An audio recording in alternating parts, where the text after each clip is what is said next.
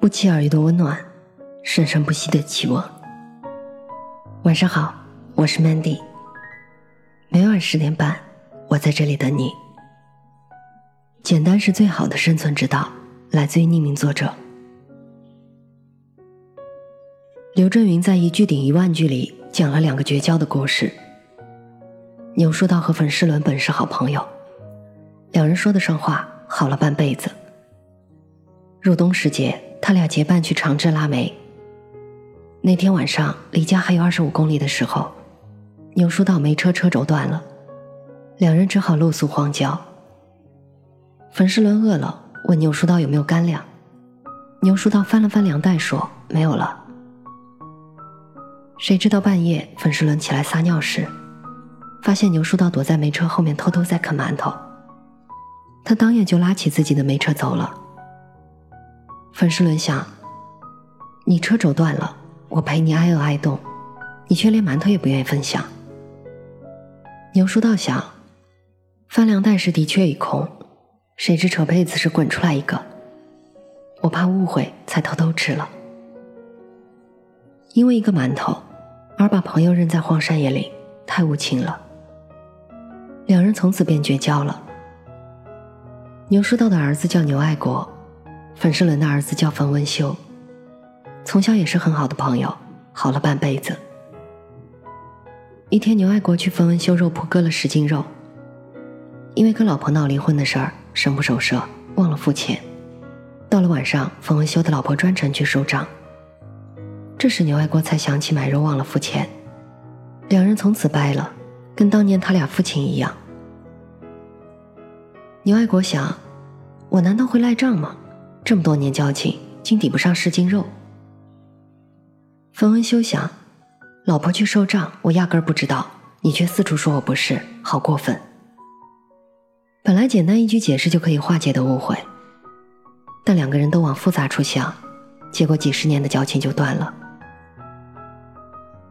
冯仑在《野蛮生长》中讲过一段有关关系的故事：你开车闯红灯了，被警察拦住。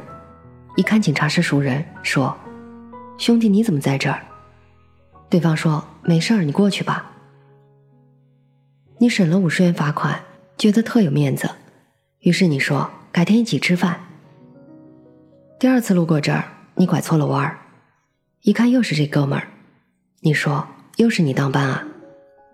对方说：“没事儿，你过去吧。”于是你又省了五十元罚款。麻烦了人家两次，你心里过意不去，于是找理由请他吃饭，还这个人情。这一吃一喝，花费远远超过一百元。吃完饭，你多了一句嘴：“弟妹忙什么呢？”对方说：“不争气呀，一天在家没啥事儿，要不上你那找个活，随便给点钱就行。”你说：“没问题，哥们的事儿嘛。”于是他媳妇来上班了，怎么开工资呢？再怎么也不能低于两千块吧。媳妇上班三个月后，他打电话来了：“大哥，你得好好管管你手下，不能老欺负我媳妇儿。她不就是没上大学吗？没上大学也是人。”第二天，你便给手下的人打了招呼，但没过多久，你也无法忍受了，打电话跟哥们说：“你让他回家吧，我每月给他开一千二百元。”对方一听急了。瞧我媳妇不顺眼啊！你一年搭进两万四千元，还得罪了哥们儿。如果当初他一上来敬礼说罚款五十元时，你就乖乖给五十元，这一切麻烦都不会发生。就因为你把事情复杂化了，所以既丢了朋友，又损了财。心理学家舒勒做过一个有趣的实验，他在风景区摆设了一个奶茶摊点，第一周卖的奶茶只有四种口味。在来来往往的旅客中，只有百分之二十一的人会停下来观望。但这百分之二十一的人中，超过百分之五十的人至少买了一杯奶茶。第二周，他把奶茶增加到十四种口味，来往的顾客中有百分之四十会停下来观望，但这百分之四十的人中，只有百分之七的人买了奶茶。结果销售总量还比第一周差了很多。口味增加了，给顾客的选择多了。按理说销量应该增加很多才对，结果却相反。所以舒勒说，这就是选择的悖论。当一件事情的选择多了，人就会消耗精力去判断其中的细微差异，越判断越难以做出抉择，于是干脆放弃了。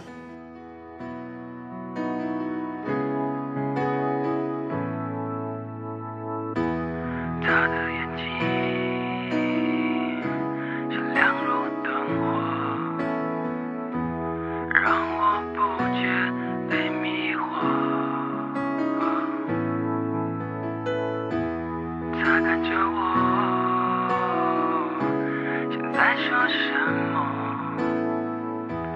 难道他已注意到我？仰望天空，那淡蓝颜色，好像他的眼睛在闪烁。Yeah, 他是活泼。时而又沉默，让我忍不住想对他说。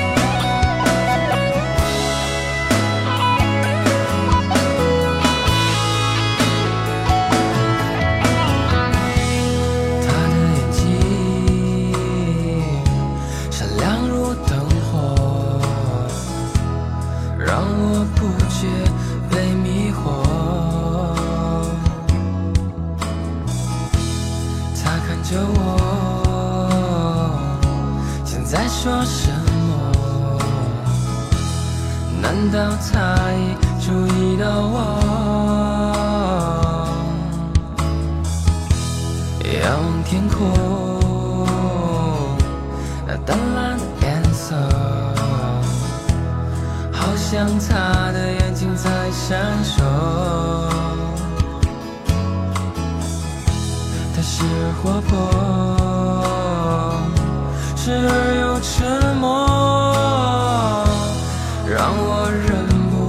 想对他说。